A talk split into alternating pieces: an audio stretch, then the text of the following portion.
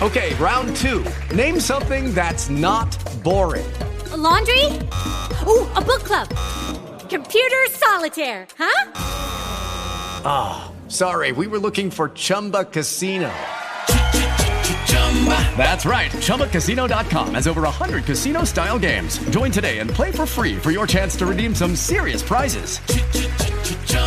ChumbaCasino.com. No purchase necessary. Full prohibited by law. 18 plus terms and conditions apply. See website for details.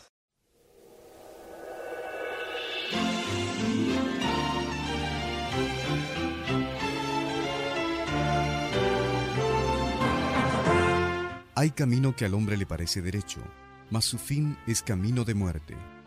Pero lo que hoy te anunciamos es el camino de la vida.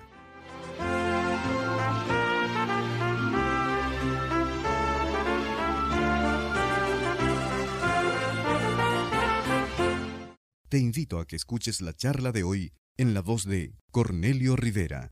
La mafia no perdona a sus enemigos. No hay paz con ellos, pues es cuestión de ojo por ojo y diente por diente.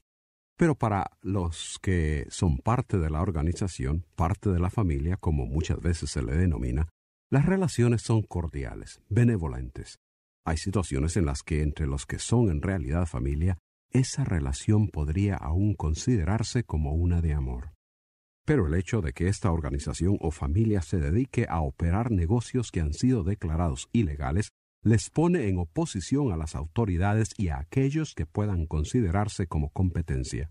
Esta situación conduce a la violencia contra sus opositores, pero a la vez fortalece el sentido de lealtad que los miembros de la organización o familia tienen entre sí. Existe entre ellos ese proteccionismo que intenta salvaguardar los intereses de los miembros que se sienten amenazados con las intrusiones de las autoridades o de los competidores. Los miembros vienen a ser parte de una subcultura en la que se forma una dependencia y ayuda mutua. Se desarrolla una filosofía de vida en la que se determina ayudar, defender, trabajar y formar alianzas con los que son parte de la organización, pero se desconfía de los que se encuentran afuera y que no son parte de la familia o del grupo.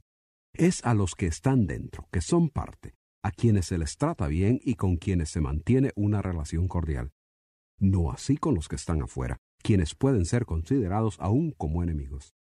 La realidad es que no necesitas ser parte de uno de estos grupos para adoptar esa actitud de amistad y de exclusividad hacia unos mientras excluyes a otros. Es la tendencia humana en general desarrollar relaciones cordiales con quienes tenemos algo en común, mientras que se tiene fricción con los que difieren de nuestro pensar y de nuestro interés. Cordialidad con unos significa convivencia, amistad, ayuda mutua. Pero los desacuerdos significan enemistades, discordia, malos sentimientos y hasta violencia. Nuestra reacción natural es tratar a los demás y ser con ellos de acuerdo como ellos son con nosotros y cómo nos tratan. Si bien, bien, si mal, mal. Esa es nuestra filosofía. Pero Jesucristo dijo, como queréis que hagan los hombres con vosotros, así también haced vosotros con ellos. Porque si amáis a los que os aman, ¿qué mérito tenéis? Porque también los pecadores hacen lo mismo. Y si prestáis a aquellos de quienes esperáis recibir, ¿qué mérito tenéis? Porque también los pecadores prestan a los pecadores para recibir otro tanto. En otras palabras, delante de Dios, hacer y tratar bien a los que así lo hacen contigo no tiene absolutamente ningún mérito. En ese sentido, tu buena voluntad hacia tus amigos no difiere de aquella que el más desalmado criminal, opositor a la sociedad y violador de la ley expresa hacia quienes considera sus fieles servidores y colaboradores. La forma en que Dios desea que nos comportemos con los demás la expresa Pedro en su primera carta capítulo 3 al decir, no devolviendo mal por mal ni maldición por maldición, sino por el contrario, bendiciendo, sabiendo que fuisteis llamados para que heredaseis bendición. Dios sabe que cuando nos hacen mal, nuestra mente comienza a idear la manera de cómo desquitarnos. Hay veces que ni lo pensamos, sino que de inmediato reaccionamos. Eso lo experimentamos a nivel personal, en grupo, en la sociedad, a nivel nacional e internacional. Si un país considera que otra nación le ha causado daño, es casi seguro que se desatará un altercado de acusaciones verbales que fácilmente se convierte en guerra. Cuando te pones a intercambiar acusaciones con otra persona, esto puede conducir a una guerra de insultos, lo cual también puede convertirse en una pelea a puñetazos y en algunos casos pelea a machetazos o a tiros. Pero nos preguntamos, ¿cuál es el objetivo de algo así? Pareciera que el objetivo es la destrucción de la oposición. En una guerra de palabras, cada quien quiere tener la última palabra. Silenciar a la oposición nos parece equivalente a su destrucción. Asimismo, queremos ser quienes damos el último puñetazo, el último machetazo, el último disparo, el último cañonazo o bombazo. En otras palabras, la intención de responder como se nos ha tratado es destruir a quien consideramos el enemigo. Destruirle verbal, moral, financiera o físicamente. Hecho esto, nos volvemos a nuestros parientes y amigos, les damos un beso y les hacemos bien. Dios dice entonces que todo el bien que hagas así no significa nada positivo delante de Él. Es lo que hagas con quienes se declaran tus enemigos lo que más interesa a Dios. Que no respondas haciendo mal, sino haciendo bien, siendo una bendición para el que te ha maldecido. La razón es porque, aunque otros te maldigan, Dios quiere bendecirte. Dice la Biblia que este es el llamamiento que Dios nos hace, un llamamiento para que heredemos, o sea, que recibamos de Él su bendición. Usando las escrituras del Antiguo Testamento, el apóstol Pedro lo explica así. Porque el que quiere amar la vida y ver días buenos, refrene su lengua de mal y sus labios no hablen engaño. Apártese del mal y haga el bien, busque la paz y sígala. Es imposible que el hombre espere recibir la aprobación y bendición divina si no conforma su vida a la voluntad expresada por Dios en su palabra. Esa voluntad es clara y tiene que ver con la forma de conducirte hacia los demás, particularmente hacia aquellos que desean hacerte o que te han hecho mal. Cuando mi lengua me pique por expresarme mal y darte unos cuantos azotes verbales, Dios dice que debo de ponerle freno. Cuando mis labios pretendan con engaño obtener algo, debo de sellarlos. De toda maldad debo de apartarme y en vez de ello ocuparme de acciones que beneficien a otros. En vez de involucrarme en una guerra contra los que me han dañado, debo de hacer todo lo posible por buscar la paz. Pero ¿cómo puede haber paz si mi reacción es buscar el desquite? Imposible.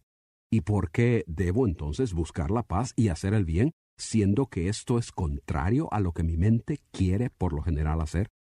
La Biblia contesta así, porque los ojos del Señor están sobre los justos y sus oídos atentos a sus oraciones, pero el rostro del Señor está contra aquellos que hacen el mal.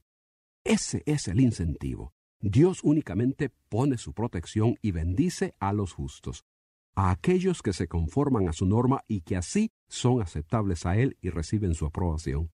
Pero por el contrario, el rostro de acusación y de desaprobación de Dios se manifiesta en oposición a los que en rebelión a Él no se someten a su voluntad, sino que conducen su relación hacia los demás según sus propias emociones y deseos de pagar mal por mal.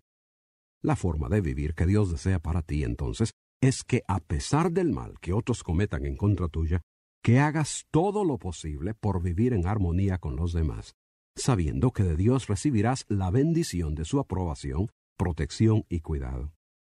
El ideal es como lo indica Pedro, al decir, sed todos de un mismo sentir, compasivos, amándoos fraternalmente, misericordiosos, amigables. Esto, tú bien sabes, no es fácil. Para ti y para mí es humanamente imposible. Yo no puedo refrenar mi lengua, no puedo eficazmente evitar que mis labios engañen. No está en mí el hacer el bien a los que me dañan y apartarme del mal. Mi naturaleza me dice que tenga paz con los que estén en paz conmigo, pero que les haga la guerra y trate de destruir a los que quieran hacer eso conmigo. Yo no puedo cambiar ese sentir, pero Cristo puede hacerlo. Es por eso que Él dijo, Separados de mí nada podéis hacer. Solo Cristo puede cambiar tu actitud y tu vida para que vivas no como tú quieres, no como la mafia quiera reaccionar, no como el hombre tienda a conducirse, sino como Dios te lo indica. Para que esto se lleve a cabo necesitas reconocer tu pecado y arrepentirte. creer en Cristo y recibirle por fe como Salvador y Señor. Con su muerte en la cruz, Él pagó por tus pecados y te perdona. Con su resurrección, Él te asegura que la bendición de Dios será eterna. Busca la paz con Dios a través de Cristo. Esto resultará en el prospecto de paz con todos los hombres. Si usted busca paz interior, solo podrá encontrarla en Dios. Comuníquese con nosotros. Escríbanos al correo electrónico preguntas arroba elcaminodelavida.org. With lucky landslots, you can get lucky just about anywhere. Dearly beloved, we are gathered here today to. Has anyone seen the bride and groom? Sorry, sorry, we're here. We were getting lucky in the limo and we lost track of time. No, Lucky Land Casino, with cash prizes that add up quicker than a guest registry. In that case, I pronounce you lucky. Play for free at LuckyLandSlots.com. Daily bonuses are waiting. No purchase necessary. Void where prohibited by law. 18 plus. Terms and conditions apply. See website for details.